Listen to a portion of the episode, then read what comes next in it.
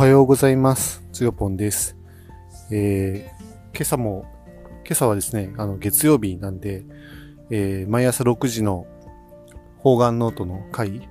に出て、6時45分にいつも終わるので、その勢いのまま、えー、外に出てきて、あ、散歩して、今河川敷にやってきました。今朝の名古屋は、どうやら気温8度で、えー確かにちょっと肌肌寒いなっていう感じなんですけれども、まあ、そんなにでもあの言うほど寒くはないなっていう感じですね。うん、太陽もかなり眩しくて、雲一つないいい天気になりそうな一日の朝ですね。で、もう月曜日に方眼ノートせっかく書いたんで、そのままそれをラジオで発表する感じの流れでいこうと思うんですけど、うん、今朝のテーマはですね、えー最近たるみまくってる生活を元に戻すにはっていうので書き始めました。で、結論としては、計画をきちんと立て、就寝時間を守って、ひたすら実行に移すことですね。で、3つのポイント。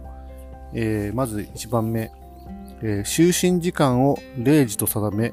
イベント日以外は必ず固定する。2番目として、労力のレバレッジを考え実行に移す。3番目として、学習計画を立て、アウトプットを定義した上で習慣化する。まあ、順に説明していきたいと思います。まず、えーっと、の表題のテーマの方ですね。えー最近たるみまくってる生活を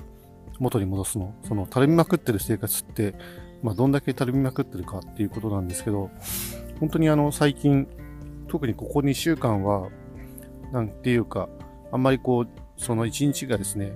うまくこう、運ばないまま終わってるっていうのがですね、なんか続いたなっていう感じですね。えー、例えばですね、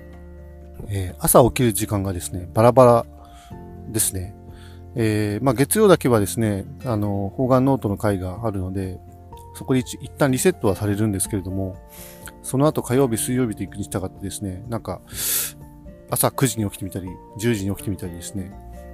結構、もう土日になるとなんか、ひどい時にはなんか11時とかね、すごいよく寝てるは寝てるんだけど、うん、なんか、もう一日の半分がね、終わった感がすごくあって、なんかすごく焦りを感じますよね、遅く起きちゃうと。っていう状態でしたね。で、それから、えーっと、まあ、自分あの、3分野の学習を進めているんですけれども、まあ、3分野って何かっていうと、まあ、ウェブシステム開発、それからデザイナーとしての学習、あとコーヒーの学習ですね。で、これらがですね、まあ、コーヒーだけは、なんとか1日1時間、ないし1時間半程度、あの、学習を進めてはいるんですけれども、それ以外のウェブ開発の学習だとか、デザイナーの学習がですね、なんかちょっとかなり遅れてきてるなっていう感じですね。で、さらに、えっ、と、まあ、今後新しいビジネスをね、立ち上げるかもっていうところで、えーやっぱりこの今 GPT のね、波が来てるので、それに乗っかりたいなと思ってるんですけれども、その GPT の、えー学習もちょっとうまく進んでませんし、えー補助金ですね、補助金関係もですね、ちょっとリサーチを進めなければいけないんですけれども、なかなかこれが進んでないと。なんか全然やりたいことなんかいっぱいあるのに全然進んでないっていう状況ですね。うん。調子悪いですよね、ちょっとこれは。やばいなっていう。焦り、なんか焦燥感、焦燥感だけがですね、募って。でもなんか何も進んでないみたいな。なんか確かに気持ちだけ流行って、手元は何も進んでないみたいな。まあそんな感じですよね。で、いろいろちょっと分析した結果で、あそのさっきの3つのポイントが出てきてるんですけれども、やっぱりその一番の就寝時間を0時と定めてっていうところはですね、あの最近やっぱり寝るのが遅くなってますよね。なんか、朝遅く起きると、やっぱり夜も遅くまで起きてしまいがちですし、それから、なんか途中でね、眠くなったりですね、あとはなんか最近ちょっと体調が悪い時もあって、そういう時って結構、なんかお昼寝とかね、お夕寝とかしちゃうんですよね。それが結構なんか、長いんですよね。結構3時間とか下手すると寝ちゃうので、うん、なんかよくわかんないですけどね、寝てしま、まあ寝てしまったものはしょうがないんですけど、それをなんかもうちょっと計画的に寝たりとかしたいですよね。頭スッキリさせるだけだったら、まあ、最大でも90分寝ればいいはずなんだけど、3時間とかやっぱ寝ちゃうとですね、ちょっと、なんか何も成し得ないまま一日が本当に終わってしまうので、その辺をちょっとね、あの、リセットするためにやっぱり、その、夜更かしは絶対しないっていうか、0時と決めたらもう0時には寝ると。0時に寝るためには、まあ、例えば23時過ぎたらパソコンを閉じるとか、あと、23時に、まあ、お風呂に入れれば入れるし、まあ、ちょっと家族との、あの、時間のやりとりでうまくいかなかったら、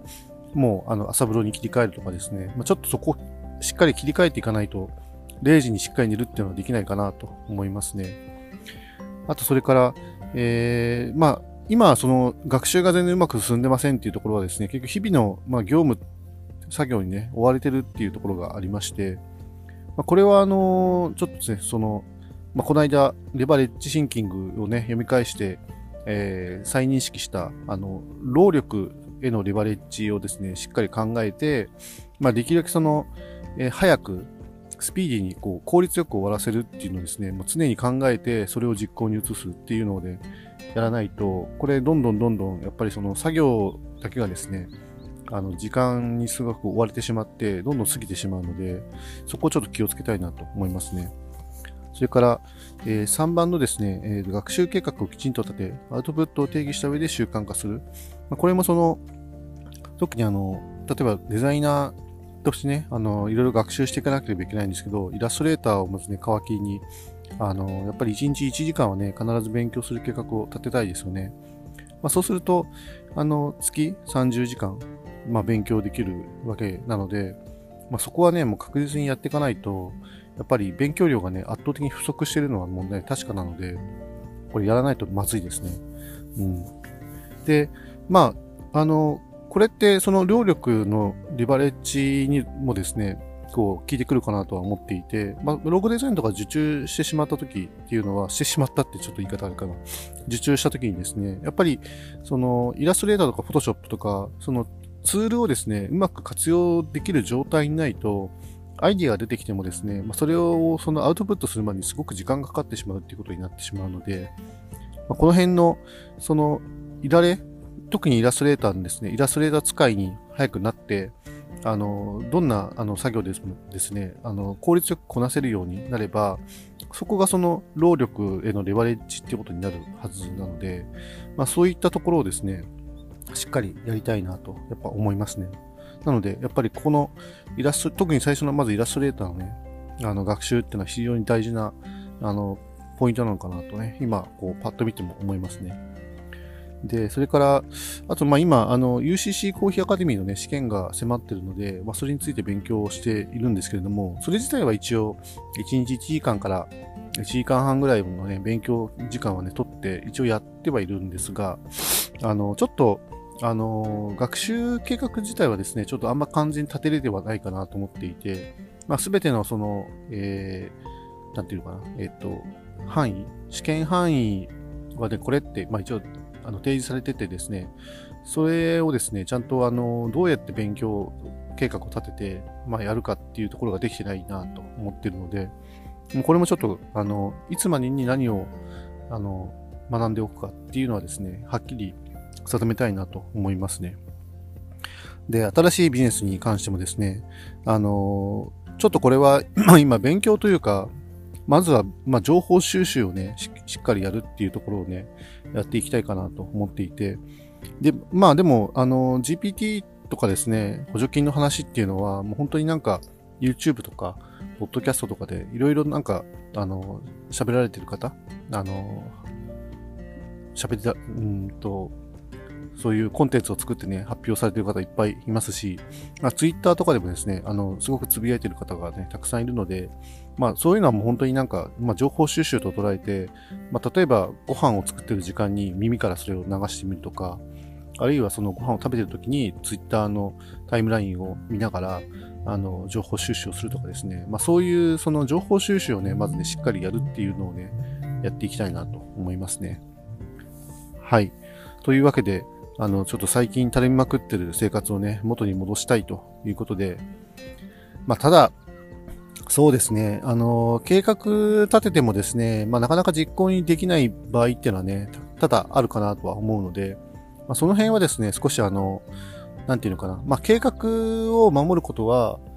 まあ、必然といえば必然なんですけれども、まあ、守れなくても、まあ、くよくよしないというか、あの、ブレた分はですね、まあ、なぜブレたのかをちょっとずつ考えながらですね、適当にまあ修正して、ああの、進んでいく。まあ、それしかないかなと思いますね。やっぱり、まあ、計画は絶対ではないので、まあ、何らか、その、必ずね、大きなブレがね、生じてしまうところはね、あると思うんですけど、まあ、とはいえ、立てていかないと、